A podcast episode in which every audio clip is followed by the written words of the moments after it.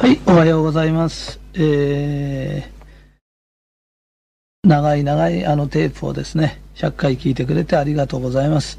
えーあなたを正式に斎藤塾の塾生として認めます。えーそれでですね、えー最後にこのことを聞いておいてください。えー決して自分が優秀だから斎藤塾に入れたんじゃないんだ。人間っていうのは未熟なんだ。まだまだ未熟で、そしてまだまだ不徳である。徳ってのは徳がないっていう意味ね。これはどういうことですかっていうと、例えば、能面を作る日本一の人でも、技術的に事業家でもまだまだ自分は未熟だと思ってる人はどんどんどんどん伸びます。そして、不徳というのは、まだお釈迦様とかキリストに比べたら自分の徳なんてもう本当にちっちゃくて、まだまだですって言う人はまだまだ上に登ります。ちょうど、上りのエレベーターに乗ってるぐらい、どんどんどんどん登っていきます。ところが、途中でもう俺は偉いんだとか、人に自慢したり、それから逆に言うと、些細なことでいじけたりとか、そういうおごったり高ぶったり、人に対して横柄な態度を取り出したとき、もうその人は、下りのエレベーター乗っかったように、さーっと落っこってきます。だから、一生涯登り続けていくために、あ、ひとりさんに未熟だって認めてもらったんだ。で、未熟だから弟子にしてもらったんだ。だから、毎日毎日自分の目の前にいる人、自分のできることで精一杯自分を磨いていこう。それから、一生かかってもいい。一生かかって、今世できなかったらまた来世までかかってもいいから、少しずつそういう仲間を増やして、錦の札をもらうんだっていう、そういうつもりで、ゆっくりゆっくりと旅をするつもりで励んでください。そして自分がまだまだ未熟で、まだまだ徳が足りない人間なんだ。そして自分を磨いていこうって、そういう気持ちになって、また時々このテープを聞いて、それとまた上級のテープを聞いて、自分を励ましながら進んでいきましょう。そして、えー私もまだまだ未熟で、まだまだ不徳ですから、本当に死ぬまで頑張っていきます。えーいい仲間ができて本当に幸せです。ありがとうございます。はい、おはようございます。えーテープ100回聞き終えて、えーくれてありがとうございます。えーこれは、えー100回聞いてくれた人に、えー聞いてもらいたいテープです。えーどういうことかっていうとですね、えー悟りの段階っていうのがあるんだけど、みんながよく悟りというものを誤解してる人がいるんです。それで、えー例えば悟るって言ったら、悟ると心が穏やかになるんだ。幸せな気分になるんだ。ね？悩み事とかなくなっちゃうんだ。っていうのを悟りっていうふうに思ってる人いるんだけど、それは悟りではないんです。だってそのことってずっと聞いてると自分が落ち着いた気持ちになっておおらかになってずっと自分のこと言ってんだよね。で終始一貫自分のことを考えてる人ってのはそれエゴって。でそういうことじゃないんだよ例えば自分の親とか兄弟とか周りにいる人いるよね。でそういう人に例えばうちの例え話だよ例えばうちの100回劇の今やってるテープね。これ聞きなって渡すよね。そうすると渡さない人もいるよね。あれあの人たちだって聞いてもしょうがないのよ。分かりっこないし聞かないよ。でもそれって得じゃないよね。ね？お母さんこれ聞きなって言ってあなたはちゃんと徳を積んだんだよねって。聞かないのは向こうの問題だよねって。どうせ聞かないわよってやらないことが得がないんだよね。じゃあ渡すとするよね。渡しますよって。私渡してきましたっていう人いるけど、本当にそれって徳で言うと渡さないよりは徳は1なんだよね。1点かもわかんない。でもそこの時ずっとこうやって見てて、うちのお父さんってすごい権威主義でそういうの聞かないのよ。だとしたら、方便だよ。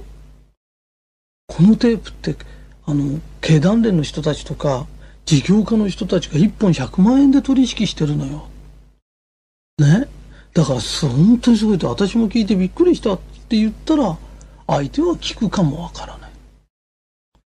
それから若いくて芸能界のことが大好きな芸能界の人たちで、ね、これ聞いてる人って多いのよって、本当に多いんだよって、いるんだよって。芸能界の人たちでね、事業家でも聞いてるんだよ。だからそれをどういうふうに言ったら、相手が聞きたくなっちゃうだろうか。で、そのことを一生懸命考える。で、そのことって、自分にとって一銭にも得にならないよねって。で、一銭の得にもならないことをどうしたらあの人は聞いてくれるだろうかってじーっと考えてて、こうだよって言って、人のために愛のある、随所随所にこの方便というのをその人によってパッ、パッと使い分けられる。ね、お釈迦様で言うと、お釈迦様って自分が悟ったからっていいんだって幸せそうな顔して生きてたんじゃないんだよ。ちゃんとお弟子さんたち集めた時に、ものすごく宇宙の大真理からなんかのものすごい深遠なことがあるじゃない。その深遠なことを、私は弟子になりたいんですとこうやって来た時に、ものすごく学問も何も何にもない、例えばお釈迦さんだとすると、いいかいって、麦を収穫したかったら麦の種をまくよね。それって当たり前だよねって。あなたが幸せになりたかったら、相手を幸せにしてある徳をまけば、絶対徳が出てきてそれを刈り取るんだよ。刈り取るしか来るんだよって教えてあげるんだよ。変なことしたり人に嫌がらせやなんかしてそのそれがやがて実って刈り取らなきゃならないんだよってお釈迦様って一生懸命教えてんだよ。でそれを俺は悟ったんだとかって言ってるのっていないんで、悟った後、人様の役にどうして立てるだろうか。で、そのことに死ぬまでだよ。死ぬまでお釈迦様って弟子連れて歩いてて、で、横になって、横になっててすら周りにお弟子さんがいっぱいいたんだよ。最後死ぬ前にね、涅槃になって死ぬ姿、死ぬ前まで教えてたんだよ。みんな死ぬ前まで何かお言葉をって言って待ってたんだよ。そこまであの人は尽くしてたんだよ。ね？自分が悟って、ああ、悟ったんだとか言ってるんじゃないんだよ。ね？どうせ聞いてもわかんないのよとか、よしな。だって心を治すためのものなんだよ。だからあの人は病人だ、病人だからうちの病院には入れないって言ってんのと同じなんだよ。で、あの人のこと私ね、あの、親でも兄弟でも親戚でもあの人嫌いなのよ。嫌いって何ですかって言ったら、自分で自分の機嫌を取れない人だから嫌いなんでしょって。全力を尽くさない人だから嫌いなんでしょって。徳のない人だから嫌いなんでしょって。知らないんだよ、相手は。その人たちにふっと教える。その時に、どうしたら聞いてくれるか。このことをじーっと人様のためにじっと考える。それで一生懸命行う。で、みんながやらないのは自分にとって一銭にもならないし、得じゃないからでしょ。得じゃないことはしないっていう人を得がない人だっていうの。ね。いい行い。いい行いをすることを、と悪い行いをすること。悪い行いをして出てくる結果をカルマっていう。で、いい行いをすると、それをダルマっていうの。だるまさんのだるまさんのだるまって言葉ね。あれはいい因果をする。いいことをするね。それをだるまって言うんだよ。だから人間って前世から持ってきたものを今世自分が作っちゃった悪いものをこれを変えるのをだるまの行いって言うんだよ。ね？で、このだるまの行いをずっとしてるじゃない。ね？で、これをずっと行ってると、悪いことが解消されてくるの。それで、一個だけ覚えておいてもらいたいのがいいんだこういう話を聞くと、ね、どこどこのなんとかっていう、ね、偉い人がいて拝み屋さんだかお坊さんだか知らないよなんだか知らないけどその人があなたのカルマを解消してあげるのにこういう呪法を行えばいいんだこういうあれをやってあげるからお金を出しなさいとかって言うけど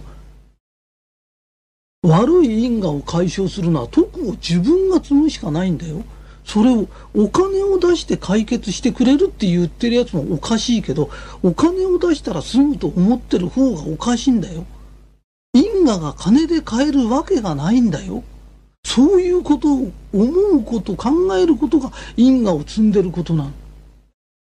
ね、それよりいい行いをして自分で自分の笑顔をちゃんとして人様にできることをして相手のためにこの人をこのテープ例えば聞かすのにはどうしたらいいだろうそういうことを真剣にこうやって考えてこの人にはこれなんだ。ねいくら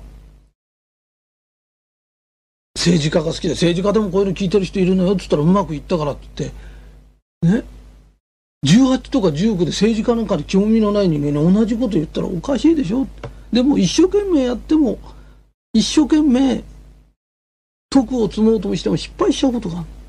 失敗しても、あ、あそこが私失敗だったんだ。だからここを変えよう。今度この言い方変えようっつって、すぐ起き上がらなきゃいけない。だから、だるまさんって七転び八起きってことは、100回転んでも100回起き上がるんだよ。それで、だんだんだんだん上手くなってくる。だから、だるまの行いでも、いやー、昨日ちょっと失敗しちゃったんだよ。失敗するたびに、全くあいつはダメなんだからって人のせいにしたら、もうそれは得じゃないんだよ。自分の言い方が未熟だったんで、今度は失敗しないようにしよう。今度はこういうふうにしよう。ね。相手のためにそこまで考えられる？ね？と、これ聞きなって渡しといたのよ。それ、得言ってんだよ。それで100点ぐらいの徳を積んだぐらいのつもりでいるけど本当にそうじゃないよねって。ね、相手のために相手が聞きたくなっちゃうような方便を言ってなだからお釈迦様のところにはいろんな人が来たの。確か80いくつぐらいで死んだと思うんだけどあの当時だったらものすごい高齢なんだよ。でそこの涅槃に入っている時までお弟子さんが来てたんで研いで研いでそのことをずっと法を説いてたんだよ。ね、それは木こりも来れば政治家も来るんだ王様まで来るんだよ。すると王様なら王様に分かるように古事記の人もいる雷病の人もいるんだよ。そういう人に対してはどうしてだろうってずっとやり続けてたんだよ。